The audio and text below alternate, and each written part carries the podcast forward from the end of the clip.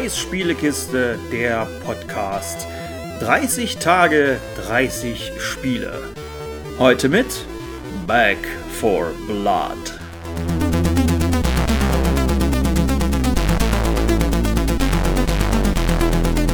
So, heute wird's brutal mit, wie es ein Kumpel von mir nannte, zurück 4 Blut.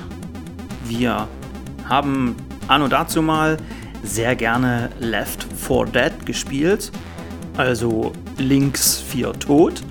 Und Back 4 Blood kommt genauso wie das originale Left 4 Dead von den Turtle Rock Studios.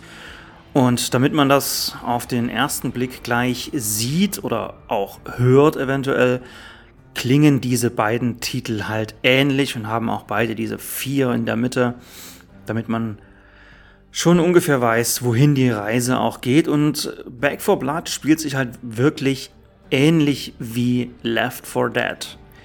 Ich muss allerdings sagen, dass der Funke, oder wir spielen ein Zombie-Spiel, dass der Blutspritzer nicht so richtig überspringen möchte. Oder nicht so richtig überschwappen möchte.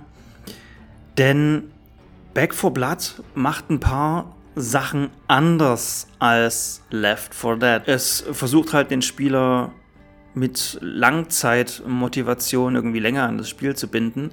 Etwas, was irgendwie diese alten Spiele gar nicht so krass gebraucht haben. Aber jetzt ist es halt so, dass man halt versucht, irgendwie mit Gameplay-Mechaniken die Spieler länger an sein Spiel zu binden. Und bei Back 4 Blood sind das zwei verschiedene Sachen. Zum einen ist es so, dass ihr in diesen Läufen verdient ihr verschiedene Sachen. Ihr verdient oder ihr findet in den einzelnen Levels findet man Kupfer, das ist die Währung im Spiel mit dem man dann beispielsweise Waffen oder Karten kaufen kann. Und dann gibt es halt so Versorgungspunkte und mit diesen Versorgungspunkten kann man ja, sich Boni und Karten kaufen. Bei Karten habt ihr jetzt vielleicht ein paar Fragezeichen. Das ja, es heißt wirklich Karten im Spiel.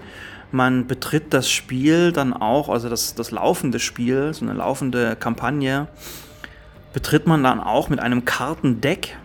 Und je nachdem, was man für Karten in diesem Deck hat, hat man verschiedene Boni.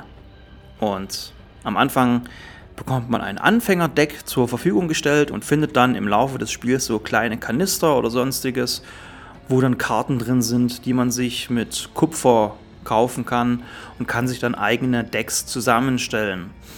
Diese Karten bringen alle unterschiedliche Buffs. Sie bringen mehr Gesundheit, man macht mehr Schaden, man kann schneller nachladen und so weiter und so fort. Also alles natürlich auf dieses Ego-Shooter-Gameplay ausgelegt. Ich hatte es noch gar nicht gesagt, äh, Back 4 Blood ist ein Ego-Shooter, ein Multiplayer-Ego-Shooter. Man kann ihn auch alleine spielen, aber anders als beispielsweise bei der Zombie Army-Reihe, die ich so ein bisschen als Vergleich manchmal vielleicht ranziehen würde, kann man Back 4 Blood gar nicht komplett alleine spielen weil in Back 4 Blood ist es so, man ist immer zu viert unterwegs. Wenn man das Ganze alleine spielt, dann stellt einen das Spiel halt drei Bots an die Seite. Man kann, wenn man das Spiel startet, hat man noch die Möglichkeit, sich einen Charakter auszusuchen. Den kann man dann auch später irgendwann frei gestalten. Das geht am Anfang natürlich nicht. Man hat diese ganzen Kostüme nicht, die man anlegen kann. Auch die Waffen kann man optisch ändern. Auch das hat man natürlich am Anfang nicht. Muss man sich halt alles freischalten beziehungsweise dann irgendwann kaufen. Und bei der Zombie Army Reihe ist es halt so, man kann die ja auch rein theoretisch komplett alleine spielen. Sie macht alleine halt wenig Spaß. Also auch das ist ein Spiel, das spielt man eher mit Freunden zusammen. Und bei Back 4 Blood, das sollte man idealerweise mit Freunden zusammenspielen, weil man sich halt gut absprechen muss. Wenn man diese beiden Spiele miteinander vergleicht, dann ist es so, dass Back 4 Blood ist erstmal ein Ego-Shooter. Die Zombie-Army-Reihe sind Third-Person-Shooter. Dort sieht man die Spielfigur von außen. Das ist der eine Unterschied. Und der andere Unterschied ist, dass in den Zombie-Army-Teilen gibt es eine gewisse Anzahl an Zombies. Man kommt zum Beispiel in ein Dorf, da sind ein paar Zombies, die tötet man. Dann kommt vielleicht noch ein Ansturm, dann kommen noch ein paar mehr Zombies hinzu. Und diesen Ansturm muss man überleben, der dauert, was weiß ich, zwei Minuten oder sonstiges und dann ist aber vorbei.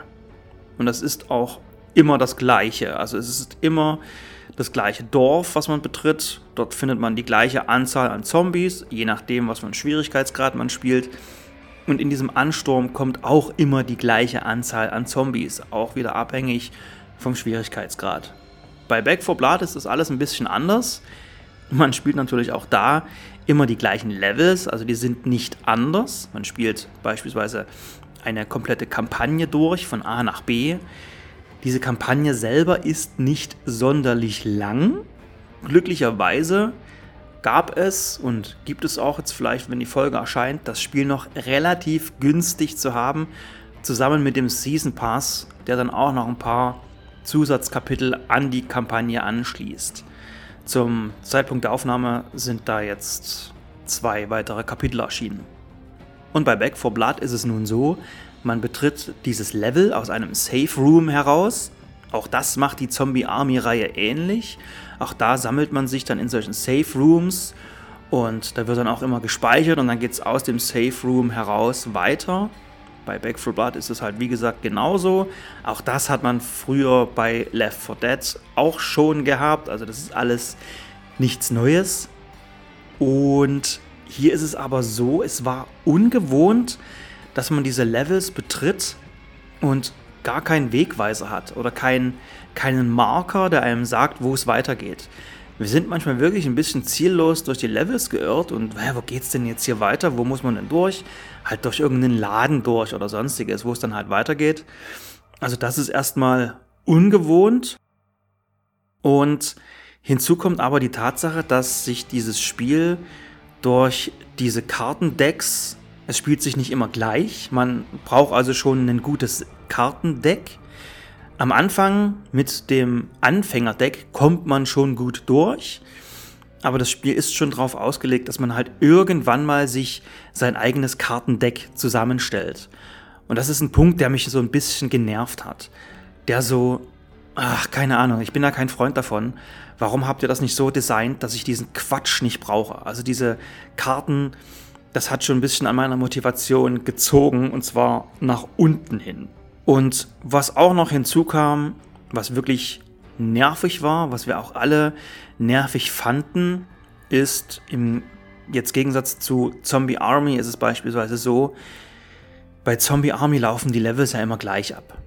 Man kann sich also gewissermaßen einschießen auf das, was da kommt.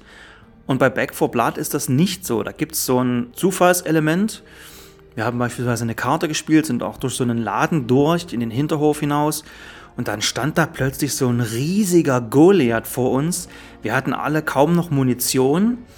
Man hat als Zweitwaffe hat man entweder eine Nahkampfwaffe dabei oder halt irgendeine Pistole mit unendlich Schuss. Wir hatten halt keine Pistole mit unendlich Schuss, alle standen nur mit ihrer Nahkampfwaffe vor diesem Riesenvieh.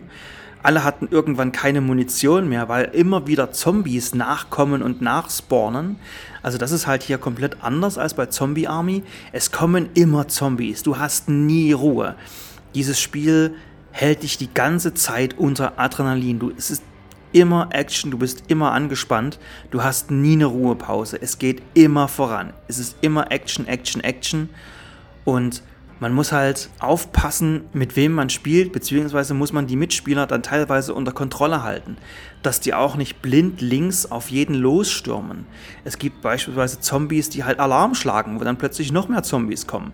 Oder man bekommt am Level Anfang gesagt, achte auf Autoalarme und auf Vögelschwärme, die irgendwie am Boden sind und die dann halt aufsteigen und äh, Geräusche machen, also irgendwelche Krähen, die dann hörbar aufsteigen und dann halt Zombies anlocken.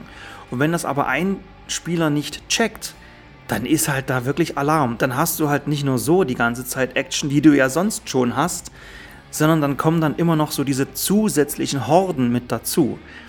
Also bei Back 4 Blood ist halt, du hast halt nie Ruhe und deswegen ist es im Gegensatz zu Zombie Army auch viel, viel hektischer, weil bei Zombie Army ist dann dieses Dorf ist von Zombies befreit, jetzt ist Ruhe, jetzt kommt keiner mehr, weil die nächsten werden dann irgendwann getriggert, wenn du weitergehst.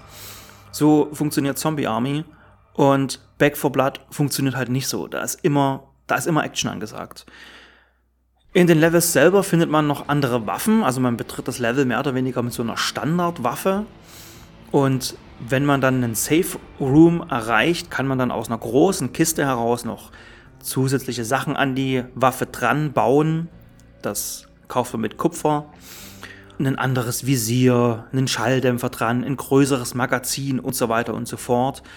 Die Waffen haben auch Werte, man sieht also auch, wenn man eine neue Waffe findet, macht die mehr Schaden, lädt sie schneller nach, wie viel passt ins Magazin rein und so. Man sieht dann immer so mit roten und grünen Zahlen unterlegt oder hinterlegt, wie sich die Werte ändern. Das geht also alles schnell. Man muss das nicht ewig lange erst sich anschauen. Also du siehst eine neue Waffe, siehst am allgemeinen Wert der Waffe, ob sie mehr wert ist oder ob sie stärker ist was weiß ich, die Standardwaffe hat irgendwie 17 Punkte, du findest eine Waffe mit 34.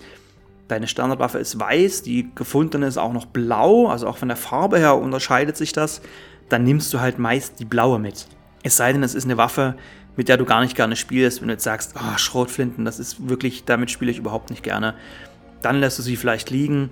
Aber ansonsten geht dann so diese Entscheidungsfindung, was für eine Waffe man spielt, das geht halt schon relativ flott. Aber wie gesagt, dieser eine Knackpunkt, das hat uns halt gestört, dass das halt so zufällig ist, so random. Dadurch wirkt halt auch, man muss es leider sagen, das komplette Spiel auch so random. Das ist irgendwie alles so egal. Okay, das haben wir jetzt nicht geschafft. Da stand halt dieser große Goliath. Komm, wir machen noch einen Versuch. Im nächsten Durchlauf ist dann halt da keiner durch Zufall. Man kommt gut durch. Man hat ja dieses eigene Kartendeck und dem gegenüber werden am Anfang eines Levels werden auch so Verderbniskarten gezogen und dann hat man vielleicht auch damit Glück, dass es gar nicht so viele negative Karten gibt, die man dann gezogen hat.